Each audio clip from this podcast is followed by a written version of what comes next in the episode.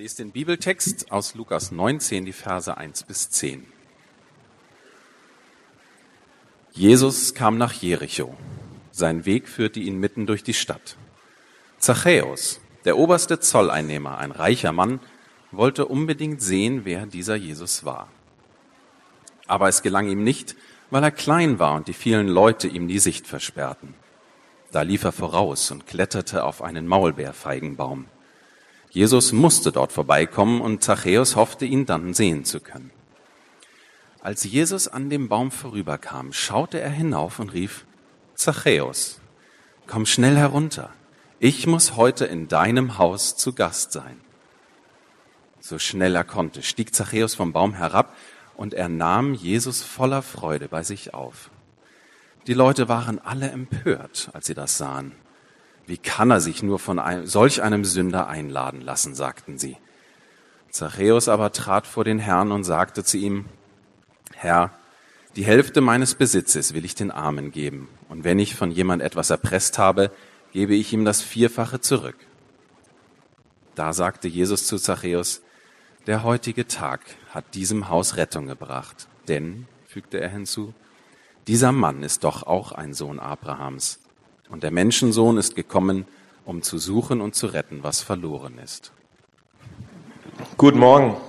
Ui, alle zusammen.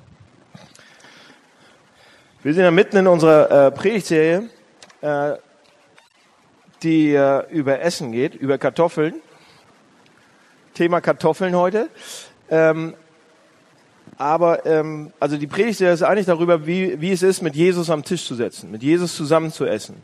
Und ähm, wir werden auch bald das Running Dinner haben, wo wir alle zusammen essen und wahrscheinlich ist Jesus dann auch manchmal mit am Tisch und manchmal nicht. Äh, da freue ich mich natürlich besonders drauf. Running Dinner bald. Aber ähm, wenn man so am Essenstisch sitzt, wenn wir zusammen am Essenstisch sitzen, und Dominik hat das vorhin schon ein bisschen, ihr habt es im Kopf, Dominik mit seinen Jungs, aber ähm, wenn ihr so am Essenstisch sitzt und es ist so ein sehr, sehr leckeres Essen vor euch. Es steht da so, selbstgemacht vielleicht, vielleicht auch nicht. Und äh, man hat den entsprechenden Wein dazu, äh, den Rotwein oder Weißwein und man fängt an zu essen und zu genießen. Dann passiert da etwas. Ja, wenn das so eine Stimmung ist, man ist mit Freunden zusammen, dann ist auf einmal, das ist fast, das ist real. Man sitzt da und isst und es ist lecker und man fängt an zu reden und es ist, die Stimmung, die Atmosphäre wird dichter, sie wird enger und man kommt sich näher. Ähm, und deshalb haben wir diese Reihe gewählt. Wenn wir am Tisch mit Jesus sitzen würden, am Essenstisch mit Jesus, wie nah würde er uns kommen? Wie nah würde er so auf uns zugehen? Wie, über was würden wir reden? Wie würde er mit uns reden? Und was würde überhaupt passieren? Und heute kommt äh, äh Jesus an den Tisch von Zachäus. Wir haben gesagt, okay, das sind die Fragen, die uns sozusagen bewegen, aber und wir, wir suchen uns Geschichten raus, wo Jesus, wo das passiert ist, wo Jesus mit Leuten ganz eng zusammengekommen ist und mit denen äh, gegessen hat. Und ihr kennt alle Zachäus, wahrscheinlich, schon mal gehört, von irgendwoher. Ähm, Zachäus war ein Zöllner, ein Zollbeamter, ein, man könnte sagen, ein, ein Steuereintreiber oder ein Finanzangestellter, ein, ein Immobilienmagnat vielleicht sogar. Und er hatte sehr kleine Hände. Ja, dieser Zachäus war genau, genau, nee, ohne Scherz, genauso. Ich habe lange drüber nachgedacht, ob ich es bringe oder nicht. Ich habe gesagt, ja, ich bring's. Stellt euch Zachäus vor, der hat so blonde Haare, immer noch da, unheimlich kleine Hände und er ist über, überdurchschnittlich reich. Er hat mehr Geld als alle zusammen. Er ist unanständig reich. Reich, reich, reich ist er. Und er redet die ganze Zeit davon. Ich bin so reich, ich bin so reich, ich bin so reich. Ja? Ähm, Zachäus. Das ist Zachäus. Und in dieser römischen äh, Kolonie damals, in dieser antiken Zeit, da waren diese Zolleintreiber, diese reichen Leute, die, die sich Zölle und Geld erschlichen haben, betrogen haben andere Leute, um dieses Geld zu bekommen, die waren absolut verachtet damals. Keiner mochte die so richtig. Die haben gelogen, die haben betrogen und ähm, die haben exorbitante hohe Zölle gefordert von allen anderen. Viel höher als der Staat es eigentlich wollte. Und dann haben sie dem Staat seinen Teil ab, abgegeben und den Rest haben sie für sich behalten. Und die, die Armee, die römischen Besatzungsmächte, die haben ihre Hand drauf gehalten, weil denen war es egal, was der macht. Hauptsache, sie kriegen ein Stück vom Kuchen ab. Und deshalb haben die ganzen Leute ihn sozusagen auch als Kollaborateur, als, als, ähm, als Erpresser, als Betrüger verachtet. Komplett. Und dann lesen wir, Zachäus war sogar der Oberste, ein Oberer, ein oberster Zolleinnehmer, das heißt der Chef von den allen, was so viel bedeutet, er war wahrscheinlich ganz verantwortlich für eine ganze Region oder für ein ganzes Land, ja. Und dieser Zachäus, ich will immer sagen Trump, aber kann ich ja nicht. Aber das war genau so ein Typ. So, und dieser, jetzt habt ihr ihn im Blick, jetzt habt ihr ihn im Kopf und und wir sagen alle, oh Mann. Und dieser Typ begegnet Jesus, wird von ihm besucht und letzten Endes gerettet. Darum geht's im Text. Ja? Und gerettet bedeutet so viel, dass, dass letzten Endes bekommt Zachäus die Chance und nimmt sie wahr, ins Reine zu kommen mit Gott. Ein Kind Gottes zu werden. Gott zu begegnen und zwar so zu werden mit Gott. Ja? Und ein Christ zu werden. Ein wirklicher Christ zu werden. Und Jesus sagt, mit der ganzen Geschichte sagt er, deshalb bin ich gekommen. Deshalb bin ich da. Deshalb esse ich mit euch. Ich will euch mit Gott ins Reine bringen. Ich will euch mit Gott versöhnen. Ich will, dass Gott euer Vater wird, euer bester Freund. Ich will, dass ihr safe seid, dass ihr ihm näher kommt. So, wie kann das passieren? Wie kann das heute passieren? Wie können wir mit Gott ins Reine kommen? Wie können wir gerettet werden? Wie komme ich zu, zu Gott, dem Vater? Wie wird Gott mein Vater? Wie lerne ich ihn kennen? Oder auch, wenn ich ihn schon kenne, wie komme ich ihm viel näher? Drei Punkte. Erstens, man muss auf den Baum steigen. Ha, der war ja offensichtlich. Also man muss auf den Baum steigen. Zweitens, man muss an der Menschenmenge vorbei. Und drittens, man muss Jesus mit nach Hause nehmen. Alle drei Sachen müssen wir machen. Wir müssen diese drei Sachen machen, sonst kommen wir nicht weiter. Oder wir begegnen Jesus nicht. Und für euch, die ihr schon lange Christen seid, ihr kommt dann auch nicht weiter. Ihr müsst diese drei Sachen machen. Drei Sachen. Erstens, auf den Baum steigen. Das erste und größte Hindernis in unserem Kopf oder in unserem Herzen, in unserem Sein, in unserer Persönlichkeit, das wir haben, um Jesus kennenzulernen, ihm näher zu kommen, ist unser Stolz. Punkt. Ja, pass auf, wenn Zachäus auf den Baum klettert in der Geschichte, dann schluckt er seinen Stolz runter. Ähm, selbst, selbst heutzutage, wenn so ein, so, ein, so, ein, so ein älterer Herr, ja, wie Zachäus wahrscheinlich war, ähm, wenn der auf den Baum klettert, selbst heute wäre das auch schon komisch. Wenn eine öffentliche Person, angesehene Person auf dem Baum, stellt euch Sigmar Gabriel vor. Vorm Kanzleramt. Damit er die Königin von Schweden sehen kann, wie sie ins Kanzleramt reinfährt. Sigmar Gabriel, was würde passieren? Nächsten Tag hätten wir das auf allen Kanälen und alle würden sagen, Sigmar. Selbst, ja, selbst heute macht man das nicht. Öffentliche Personen machen so, Kinder machen das. Ja? Und Zachäus war dieser reicher, unanständig reiche Person, ja? Ein wohlhabender, aber kleiner Mann mit kleinen Händen. Und es, und es gab eben in seiner sozialen Schicht, auch da, wo er war, hat man Sachen gemacht und man hat Sachen nicht gemacht. Und auf Bäume klettern zählte nicht dazu. Und alle Kommandatoren zu dem Text, die sind sich einig, dass als Zachäus auf den Baum geklettert ist, zahlt er einen enormen Preis. Ja? Er zahlt einen enormen Preis, weil Kinder das machen, aber Erwachsene nicht. Und der Preis war, er wurde noch mehr verspottet, noch mehr verachtet. Ach, guck dir den an, der kommt nicht mal, ne? und so weiter. Er hat seinen Stolz runtergeschluckt, um Jesus zu sehen. Tja, Freunde, so war das immer. So ist das heute auch und so wird es immer sein. Seht ihr, in jeder Kultur, in jeder Zeit sieht das anders aus. Aber wir werden Jesus nicht sehen. Wir werden ihm nicht begegnen. Wir werden ihm auch nicht näher kommen. Wir werden auch nicht dichter zu ihm rankommen, wenn wir nicht bereit sind, auf einen Baum zu klettern.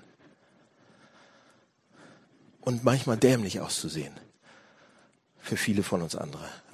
Freunde von uns, um uns rum. Auch als dumm dargestellt zu werden. Wir müssen unseren Stolz runterschlucken und manchmal wie ein Kind darstellen. Und das ist manchmal ganz schön hart, besonders für uns Hipster. Also ich ja nicht, aber ihr. Wir wollen so cool sein, wir wollen dazugehören. Das ist ganz schön schwer, manchmal nicht dazuzugehören, dumm auszusehen. Das ist ganz schön schwer. Und Leute, wie ist das denn bei uns heute? Wie ist das heute bei uns in der Kultur? Heute. Zum, hier, ist, hier ist ein Beispiel, was, was wir, was ihr garantiert schon gehört habt. Wir denken, und das wird auch gesagt von überall her, und wir denken es auch, dass wenn wir erwachsen werden, können wir nicht mehr an das Übernatürliche glauben. Das ist ein Leitsatz unserer Kultur. Wenn wir erwachsen werden, können wir das nicht mehr. Um nicht mehr kind, kind zu sein, können wir nicht mehr an Märchen und an Wunder und an übernatürliche Leute, die so durch die Luft fliegen und so weiter. Das können wir nicht mehr glauben. Das gibt's einfach nicht. Ja? Wir, das, und wenn, wenn wir dann sagen, okay, wir sind Christen und, ähm, und dann kommt jemand zu uns und fragt uns, ja, was glaubt ihr denn, ihr Christen? Und wir sagen dann auf einmal, ja, weißt du was, ähm, ich glaube an Gott den Vater, den Allmächtigen, den Schöpfer. Er ist Schöpfer vom, vom Himmel und der Erde. Und ich glaube an Jesus Christus, an seinen Sohn und an den Heiligen Geist, den dreieinigen Gott. Wie drei in einem? Ja, und Jesus, Jesus war Mensch, ganz Mensch und ganz Gott. Das sage ich dann. Und er wurde empfangen vom Heiligen Geist. Also Maria und Heilige, wie, weiß ich nicht. Aber auf einmal war da was vom Heiligen Geist. Und er wurde geboren von einer Jungfrau. Und er ist stellvertretend gestorben für alle Sünden aller Menschen. Und er ist leiblich auferstanden am dritten Tag nach seinem Tod. Und er lebt. Er lebt heute. Ole Hallesby, kennt ihr den? Ole Hallesby? Ist ein Norweger. Ich war ja letzte Woche gerade in Norwegen. Erzähle ich jetzt nicht. Würde aus dem Ufer, so wie es letzte Woche passiert. Nee. Ole Hallesby ist ein norwegischer Professor. Theologieprofessor, alter Mann, ist schon tot. Und der hat ein Buch geschrieben und, und bringt das ein bisschen auf den Punkt. Er sagt, die ganze heutige Wissenschaft, von der wir geprägt sind, absolut. Wir sind hochgebildete, hochgezüchtete, manchmal akademisch, manchmal nicht, aufgeklärte Menschen in unserer westlichen Welt. Und er sagt, die ganze heutige Wissenschaft, wissenschaftliche Forschung, ich habe es euch abdrucken lassen, aber ihr braucht es jetzt nicht lesen. Ich zitiere nur einen kleinen Satz davon. Die ganze heutige wissenschaftliche Forschung verneint aber nicht nur die Wirklichkeit des Wunders, sondern geradezu seine Möglichkeit. Es gibt's nicht. Das ist eine axiomatische Annahme, auf der ihr Methode gründet, sozusagen. Und dann geht er, schreibt er, begründet das, und dann schreibt er zum Schluss, dass Christus der vollkommene Mensch sein sollte, sogar Gott Mensch, wie das Christentum behauptet, ist, ist darum eine wissenschaftliche Unmöglichkeit. Und Ole Hallesby bringt es auf den Punkt in so einem alten Buch, was heute um uns von, von allen Seiten auf uns, auf uns einschlägt.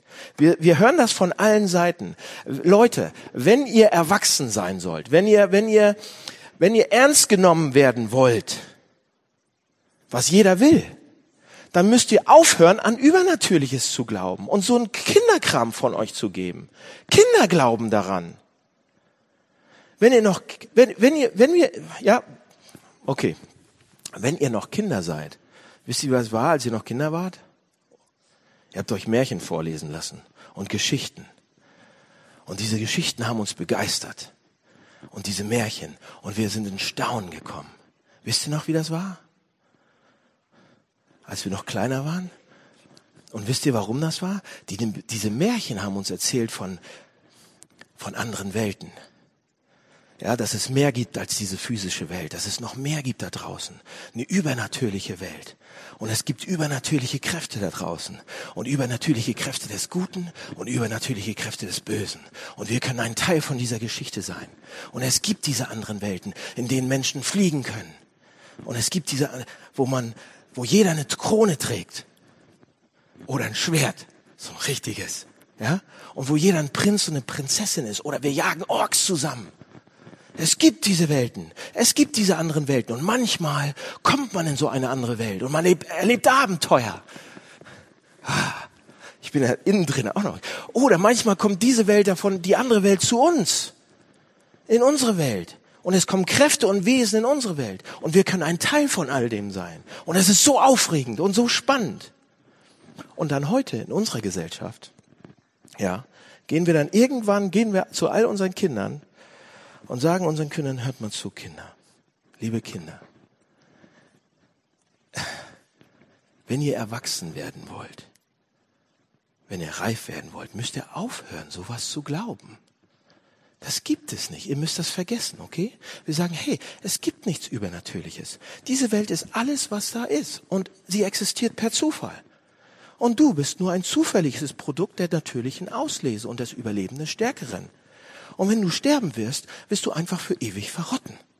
Und es gibt nichts Übernatürliches, liebes kleines Kind. Und es gibt nicht Übernatürliches Böses und es gibt nicht Übernatürliches Böses, weil Gut und Böse einfach nur soziale Konstrukte sind. Es ist alles relativ. Und niemand weiß wirklich, was gut ist. Niemand kann auch sagen, wer sagen kann, was gut und böse ist.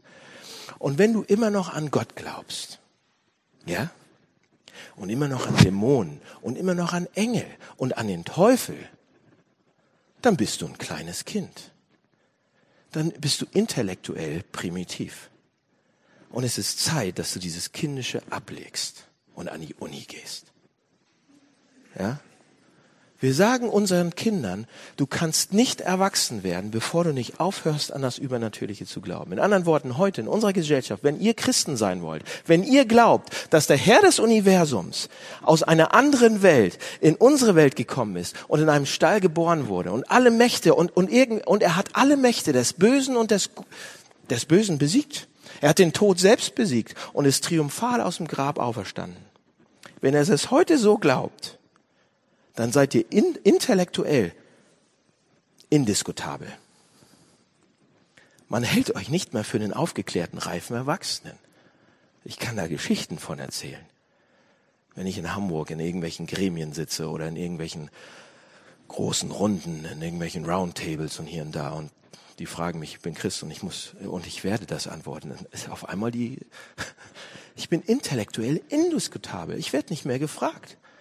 Man hält mich nicht mehr für den aufgeklärten, reifen Erwachsenen. Ich bin primitiv. Man behandelt mich auf einmal wie ein Kind. Und uns auch. Wir werden belächelt. Du, du glaubst das nicht, wirklich. Es gibt doch, also nee. Ich bin auf den Baum gestiegen. Und ich sehe tierisch komisch aus. Und Jesus sagt jetzt, um mich zu finden, um mir näher zu kommen, müsst ihr euren Stolz runterschlucken. Ihr müsst auf den Baum. Und hier ist ein Lösungsvorschlag von mir. Seht ihr, wenn ihr noch ein Kind seid, dann staunt ihr und wundert euch, wenn ihr Märchen hört. Und wenn ihr dann erwachsen seid, dann brauchen wir, ja gut, dann brauchen wir nicht mehr Märchen, aber wir brauchen was Größeres als Märchen.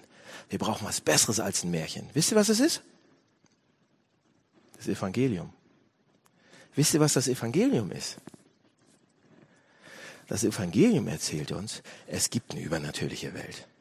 Und es gibt einen bösen Prinzen einen bösen Zauberer, einen bösen Hexenmeister. Und wir stehen alle unter seinem Zauber.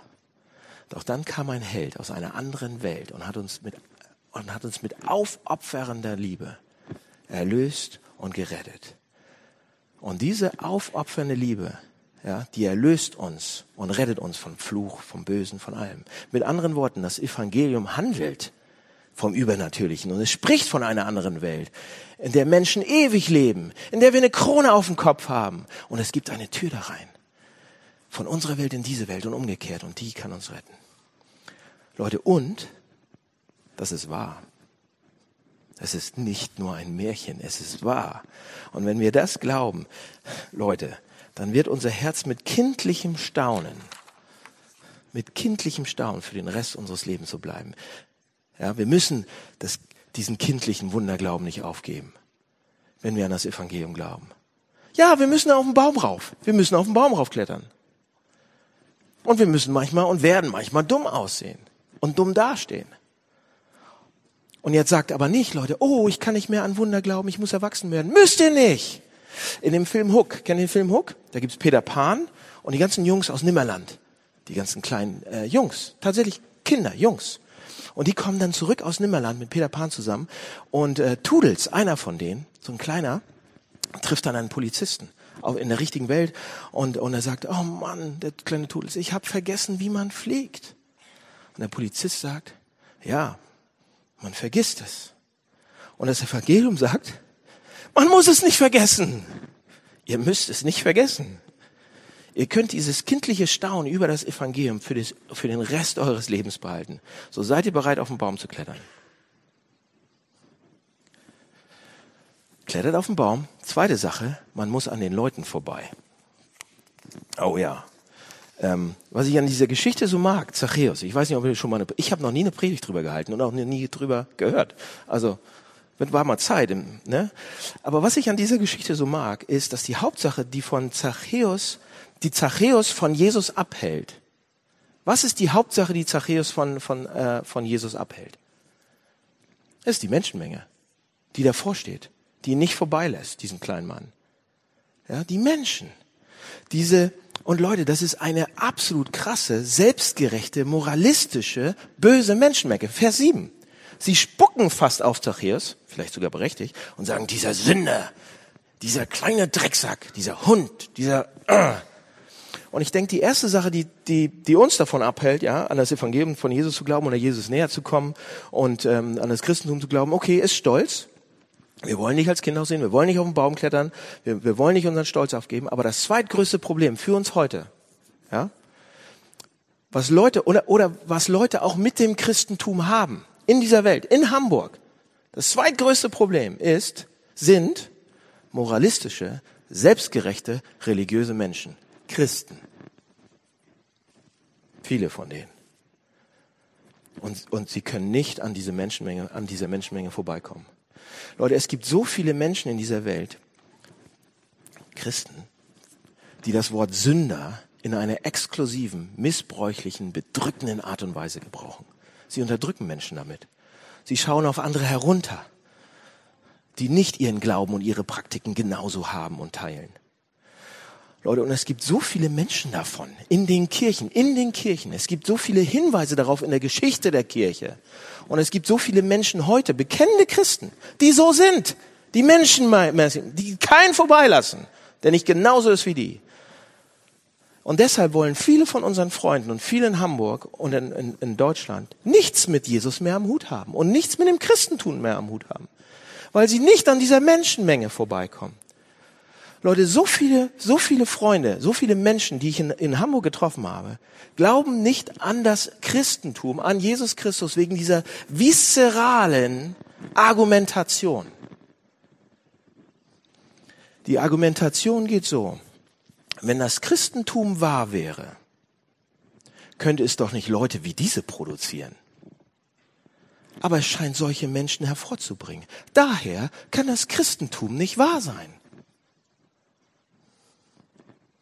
Aber wisst ihr was?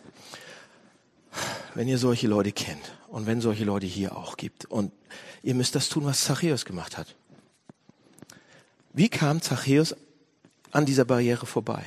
Er fand einen Weg. Leute, er fand einen Weg, um, um Jesus zu sehen und um gegen diese Menschenmenge. Er fand einen Ort, von dem er über die Menschenmenge hinwegsehen konnte und direkt Jesus sehen konnte. Leute, und es ist irgendwie traurig, dass ich das als Pastor sagen muss, aber ich muss es sagen. Ihr müsst an der Selbstgerechtigkeit vieler bekennender Christen vorbeikommen. Ihr müsst an der Heuchelei, ihr müsst an der Widersprüchlichkeit, ihr müsst an der Inkonsequenz vieler Menschen, die in der Kirche sind, vorbeikommen. Jetzt und durch die hundert, Jahrhunderte hindurch auch. Ihr müsst das machen, was Zachäus gemacht hat, um Jesus zu sehen oder ihm näher zu kommen auch. Und ihr müsst sagen, wie Zachäus, ich werde rausfinden, wer dieser Jesus ist. Ich werde mich nicht von den Ungereimtheiten der Menschen aufhalten lassen, die sagen, dass sie seine Anhänger sind, ja? Ich werde sehen, wer Jesus wirklich ist. Und jetzt fragt ihr, oh Mann, wie mache ich das denn? Wie kommen wir weiter? Lest diese Texte. Lest diese Texte. Beschäftigt euch mit Jesus. Wollt raus, seid bereit rauszukriegen oder, oder, ja, wer er ist. Entdeckt ihn. Auch in diesen Texten. Geht in die Bibel rein und seht, wie er wirklich ist. Seid ihr bereit, das zu tun? Wenn ja, wisst ihr, was ihr dann finden werdet? Wenn ihr bereit seid, das zu tun, wisst ihr, was ihr dann finden werdet? Es ist fast auf jeder Seite in der Bibel. Es hat mich umgehauen. Fast auf jeder Seite. Ihr werdet Jesus Christus finden, wie er mit diesen religiösen, selbstgerechten, moralischen Menschen, wie er mit denen umgeht und wie er sie ausschaltet. Fast auf jeder Seite der Bibel. Er ist genauso angewidert von solchen Leuten, wie ihr es seid. Er ist in jeder Hinsicht genauso schlecht, auf religiöse, selbstgerechte, moralistische Christen zu sprechen, wie ihr seid. Und es ist fast auf jeder Seite der Bibel.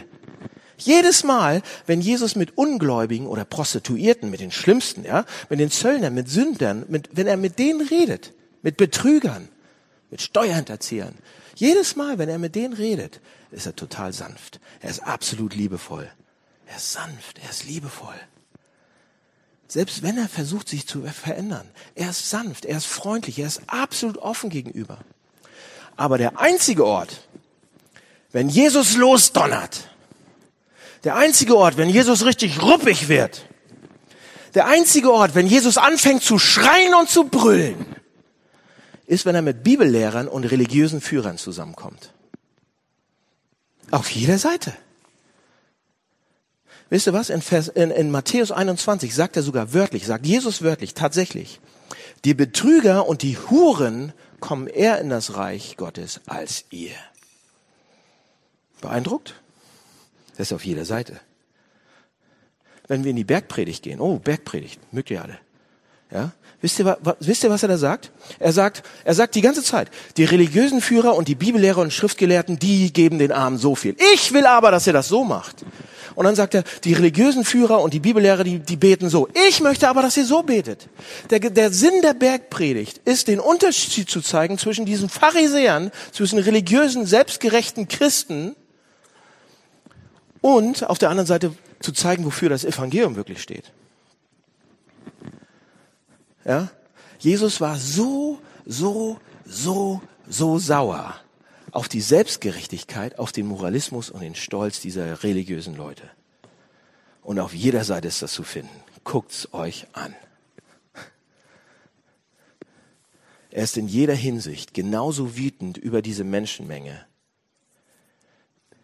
die euch von Jesus abhalten will, wie ihr es seid. Also, warum lasst ihr zu, dass euch diese Menschenmenge von Jesus abhält? Seht euch das mal an. Auf der einen Seite haben wir diesen, in dieser Geschichte, diesen Kollaborateur, diesen Erpresser. Und auf der anderen Seite sind wieder diese, diese Menschen, ja, diese religiösen, rechtschaffenen, diese fromme Menge, die alle Gesetze hält und alles richtig macht. Jedes Mal stellt Jesus den religiösen Leuten, ja, einmal einen sexuellen Außenseiter gegenüber, einmal einen moralischen Außenseiter, einmal einen religiösen Außenseiter. Jedes Mal stellt Jesus diesen Insidern, diesen tollen Christen, diesen, diesen rechtschaffenen, gesetzlichen Leuten einen Außenseiter gegenüber. Und er sagt jedes Mal, ich will, ich muss mit dir heute nach Hause kommen. Ich möchte in dein Leben kommen. Warum? Wisst ihr warum? Weil Religion, weil diese Menschen denken das, die, die Religion ist, ich bin gut genug. Ich kann alleine zu Gott kommen. Ich, ich sehe ja schon Jesus. Aber das Evangelium sagt, Jesus Christus Christus ist gekommen, um zu suchen und zu retten, was verloren ist. Sagt er selber. Gott kommt zu uns und, und rettet uns aus Gnade. Es sind die Außenseiter, die das viel schneller verstehen. Und die Insider sagen oft, oh, ich bin noch ziemlich gut. Ich brauche keinen. Ich brauche keinen Heiland. Ich brauche keinen Jesus. Ich brauche das nicht. Also, wie könnt ihr, wie so viele andere Menschen in Hamburg und auch eure Freunde, wie könnt ihr euch durch diese moralistischen, selbstgerechten Menschen, die ihr nicht mögt und die euch auch in vielen Fällen verletzt haben, wie könnt ihr zulassen, dass die euch von Jesus fernhalten? Vom wahren Christentum. Jesus ist genauso enttäuscht, genauso wütend, genauso angeekelt, wie ihr seid. Also geht an der Menschenmenge vor, vorbei, lasst die stehen. Findet einen Weg, um Jesus direkt zu sehen und dann werdet ihr sehen, wie er wirklich ist. Letzter Punkt, dritter Punkt. Ich habe gesagt, auf den Baum klettern, an der Menschenmenge vorbei, ist ganz einfach. Dritter Punkt, man muss Jesus mit nach Hause nehmen. Dritte Sache, die Jesus hier sagt, ist, ey, pass auf, die dritte Sache, die Jesus hier nicht sagt, ist, oh, jetzt glaub an mich, Zachäus. Siehst mich? Jetzt glaub an mich. Oder nimm mich an oder lad mich in mein Leben ein, in dein Leben ein und so weiter. Nee, seht ihr, was er sagt? Da steht wörtlich, als Jesus an dem Baum vorbeikam, schaut er hinauf und rief, Zachäus, komm schneller runter. Ich muss heute in deinem Haus zu Gast sein. Wisst ihr, er sagt, ich muss in deinem Haus zu Gast sein. Dann steht da, Zachäus nimmt ihn auf in Vers 6. Und dann in Vers 7, die Menschen haben ihn, oh guck mal, er ist Gast in diesem, in diesem Haus eines Sünders. All diese Worte, Gast, aufnehmen, bleiben, in dem Haus bleiben, die bedeuten alle das Gleiche. Und zwar bedeuten die im Griechischen, dass Jesus eine Weile bei ihm geblieben ist. Nicht nur kurz mal Hallo gesagt hat, sondern er ist über Nacht geblieben. Mindestens eine Nacht und hat auch mit ihm gegessen und saß am Tisch zusammen. Wenn Jesus sagt, ich muss zu dir nach Hause kommen, Leute, in dem Satz, da steckt die dritte Sache drin, die wir aus dem Text lernen können. Zuerst einmal zeigt es uns, in welcher Reihenfolge Gnade funktioniert. Soll ich es euch zeigen? Ich habe noch fünf Minuten, sagt das Ding da. Ja? Gnade, wie funktioniert Gnade? Seht, schaut euch das mal an. Sagt Zachäus vielleicht hier, oh, ich höre jetzt Leute, äh, ich höre jetzt erstmal auf, Leute zu betrügen. Und dann sagt Jesus, okay, jetzt kann ich zu dir kommen. Läuft das so, die Geschichte? Passiert das so? Nein. Jesus sagt aus dem Nichts, ohne dass Zachäus irgendwas gesagt hätte, ich muss, ich muss heute in deinem Haus zu Gast sein. Ich komme zu dir nach Hause. Zachäus hat noch nicht um Vergebung gebeten. Zachäus hat noch keine Buße getan. Zachäus hat noch alle, der hat, der hat noch nicht gesagt, dass er, dass er das bereut. Zachäus hat auch noch nicht gesagt, dass er alles zurückzahlen wird. Nichts. Zachäus hat auch nicht gesagt, oh, ich bereue das alles und ich bekenne meine Sünden und ich weine jetzt erstmal eine Runde. Nichts. Ja, und er hat auch nicht, wie das viele evangelikale, fromme Christen wollen oder gerne hätten, so, dass Zachäus gesagt hätte, oh, ich muss erstmal Jesus in mein Leben einladen. Rate mal. Jesus lädt sich selbst in sein Leben ein. Zachäus lädt dich nicht ein. Jesus lädt sich selbst ein. Jesus sagt nicht, oh, wenn du dein Leben aufgeräumt hast und wenn du aufhörst zu betrügen und wenn du gut angezogen in die Kirche jeden Sonntag kommst, dann komme ich zu dir. Sagt er nicht. Sagt er überhaupt nicht. Er sagt, ich komme mit zu dir. Und dann sagt Zachäus, okay, gut. Und dann werde ich aufhören zu betrügen. Was ist hier los? Ey Leute, ich liebe das. Jesus sagt, trotz deiner Sünde, trotzdem will ich zu dir kommen, bei dir sein.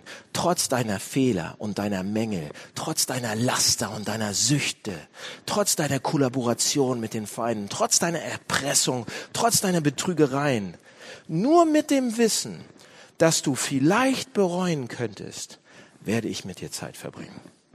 Ich bin jetzt ganz bei dir, hundertprozentig, und ich komme mit dir mit. Und die Antwort? Vers 6. Freude! Zachäus weiß gar nicht, was er machen soll. Ja, er springt vom Baum runter. Und wisst ihr, was ich daran so mag?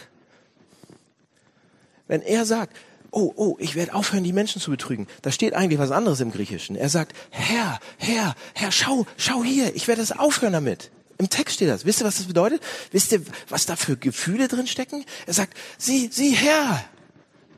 Das ist fast wie, wie, wie als wenn er sagt, schau, schau her, Papa. Schau her. Wegen deiner Gnade, weil du zu mir gekommen bist. Bin ich so dankbar. Als wenn ihn ein Blitz durch ihn knallt, so. Und Zachariah sagt, weil du mich so liebst, möchte ich mich verändern. Es ist nicht, oh, weil ich mich verändert habe, kann ich mir Liebe verdienen. Die Liebe, die, die, die Liebe von Jesus Christus ist, ist nicht die Grundlage für die Veränderung. Die Liebe von Jesus Christi ist die Dynamik, die treibende Kraft für Veränderung. Und die Veränderung ist das, ja, ist das Ergebnis von Liebe, Leute. Es ist nicht, dass ich mir die Liebe verdienen kann oder muss. Und dann, wenn Zachäus sagt, Zachäus geht ja weiter und sagt, ich werde die Hälfte von allen, den, die Hälfte von allem, was ich habe, den Armen schenken und ich werde alles zurückzahlen, was ich, was ich betrogen habe. Jesus sagt nicht, oh, jetzt wird dir Heil widerfahren oder jetzt hast du es geschafft, jetzt bist du safe, sondern er sagt, das ist ein Zeichen davon, dass du schon lange safe bist dass du, dass du angenommen bist. Zu, Leute, hier ist die Reihenfolge von Gnade, wie Gott funktioniert. Zuerst Gnade, zuerst Annahme, zuerst Vergebung, zuerst Rettung und dann Veränderung. Okay, zweitens, eine, eine kleine Sache lernen wir auch noch. Wir lernen, dass Gnade uns wirklich immer verändern wird.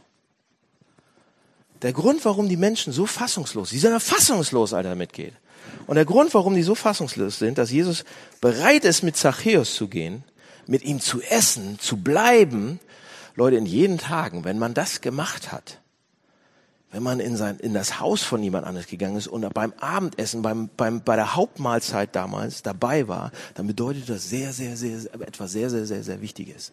Es bedeutet nämlich, dass man als Gast, als Person komplett in das Leben der anderen Person eintaucht, teilnimmt, komplett ein Teil davon wird. Ja, in jeden Tagen damals war das Abendessen der Mittelpunkt des Familienlebens. Das war die wichtigste Mahlzeit. Das war der Mittelpunkt, das Herz. Ein langes Abendessen. Es gab ja kein elektrisches Licht und diese ganzen Sachen. Ähm, nach dem Abendessen ist nichts mehr passiert. Ja, nachdem man gegessen hatte. Man zündete Fackeln an und Lampen und so weiter und man aß den ganzen Abend zusammen. Und der Papa hat mit dem Sohn geredet und der Sohn mit dem, die wurden ja erzogen, gecoacht, dieses ganze Ding. Es wurden Probleme. Und danach ging man ins Bett. Es war das Herz des Familienlebens. Und jemanden zu dieser Mahlzeit einzuladen, bedeutete, bedeutet diese Person in den inneren Kreis einzuladen, in den Tagesrhythmus der Familie und das Leben von allen verrückten und guten und schlechten Seiten mit ihm zu teilen. Und Jesus sagt damit, wisst ihr, was er damit sagt, dass er zu Zachäus dahin geht?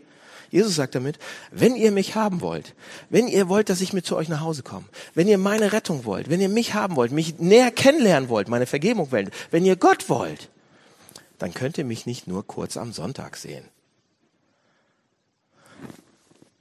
Habe ich wirklich gesagt, ne? Dann sagt, Jesus sagt damit, ich will, ich will die Mitte deines, ich will in die Mitte deines Lebens kommen, in das Herz, in den Tagesrhythmus. Ich möchte in jede Ecke, in jeden einzelnen Winkel deines Lebens will ich reinkommen und den will ich mit Gnade treffen. Und das ist genau, was hier passiert im Text. Das, das Leben von Zachäus verändert sich dramatisch. Ja? Die Bibel sagt zum Beispiel an einer Stelle, oh, man soll so zehn Prozent seines Einkommens geben für wohltätige Zwecke, ist super. Zachäus gibt 50. Die Bibel sagt an einer anderen Stelle, ja, man sollte vielleicht, wenn man betrogen hat, den Betrag zurückgeben und 20 Prozent drauf. Zachäus gibt 400. Ist das irgendwie ein Gesetz? Steht das irgendwo noch im Kleingedruckten in der Bibel? Nein, überhaupt nicht. Er muss es nicht tun. Er macht es freiwillig. Zachäus macht es nicht nur, weil es gefordert ist irgendwo, sondern er, er reagiert auf Gnade so überraschend. Leute, und wenn ihr das Evangelium so habt, so reinkriegt, dann wird es euch auf ein Abenteuer schicken. Wie bei Zachäus. Der angefangen hat, die Auswirkungen des Evangeliums ein bisschen zu durchdenken, für sich und seinen Reichtum. Leute, Jesus sagt nicht nur einfach, oh, ich möchte, dass ihr an mich glaubt. Hm? Glaubt an mich. Er sagt, ich bin der Mittelpunkt, ich will das Herz, ich will der Kernstück deines täglichen Rhythmuses sein, deines Lebens. Ich möchte, dass ihr die Auswirkungen des Evangeliums rausbekommt und reinarbeitet in jede Ecke und jeden Winkel. Ich will alles. Ich will alles ändern. Alles. Die Art und Weise, wie ihr mit Geld umgeht, die Art und Weise, wie ihr mit Gedanken umgeht, die Art und Weise, wie ihr mit dem Sexualleben umgeht, mit eurer Familie umgeht, mit eurer Berufung umgeht, die Art und Weise, wie ihr Jobs annehmt, welche ihr annehmt, welche ihr nicht annehmt. Alles soll vom Evangelium beeinflusst werden. Wenn ihr Jesus Christus wirklich mehr haben wollt in eurem Leben oder das erste Mal, dann könnt ihr nicht nur versuchen, am Sonntag mal kurz zu sehen. Ihr müsst ihn zum Zentrum lassen, gehen lassen, sich selbst einladen lassen in euer Zentrum. Ihr müsst ihm Zugang geben zu jedem Teil eures Lebens. Macht ihr das? Nein. Ich weiß, ihr macht es nicht. Ich mach's nicht. Es gibt Teile in, unserem, in meinem Leben, da ist er noch nicht drin. Aber er will es. Wie kann Jesus das machen? Wie kann er uns Außenstehende, wie kann er uns ansehen und sagen, ich muss zu dir nach Hause kommen? Leute, er kann das. Und er kommt zu uns, obwohl er war der ultimative Insider. Er war im Inneren der Trinität. Weiter kann er nicht reinkommen. Weiter kann man nicht innen sein. Weiter kann man kein Insider sein. Er war innerhalb des Himmels. Weiter drinnen kannst du nicht sein. Er war im Schoß des Vaters. Weiter rein kommst du nicht. Aber er kam auf die Erde in eine Krippe, wurde in einer Krippe geboren, ging ans Kreuz und hat seinen Vater komplett verlassen und alles verloren. Der ultimative Insider wurde zum Außenseiter wie Zachäus und nahm unsere Strafe auf sich, so dass, so dass er uns jetzt ansehen kann. Nämlich, denn, denn egal wer wir sind, egal was wir auf dem Kerbholz haben, egal was wir gemacht haben, kann er sagen, ich musste raus, damit du rein kannst ich will zu dir nach Hause. Also, wenn ihr auf den Baum klettert, wenn ihr an der Menge vorbeikommt und wenn ihr Jesus mit nach Hause nimmt, dann werdet ihr ihn mehr kennenlernen. Dann werdet ihr ihn das erste Mal kennenlernen oder ihr werdet ihn viel, viel besser kennenlernen. Lasst mich beten. Ja, vielen Dank für ähm, Zachäus und diese alte Geschichte, die wir alle kennen. Ähm, aber danke, dass du uns so herausforderst damit. Und ähm, ich möchte dich gerne nach Hause nehmen noch viel mehr. Bitte hilf uns dabei. Und ähm, bitte nutzt das Abendmahl jetzt für uns als Gemeinde und für alle unsere Freunde, die auch hier sind. um das nochmal auf den Punkt zu bringen. Amen.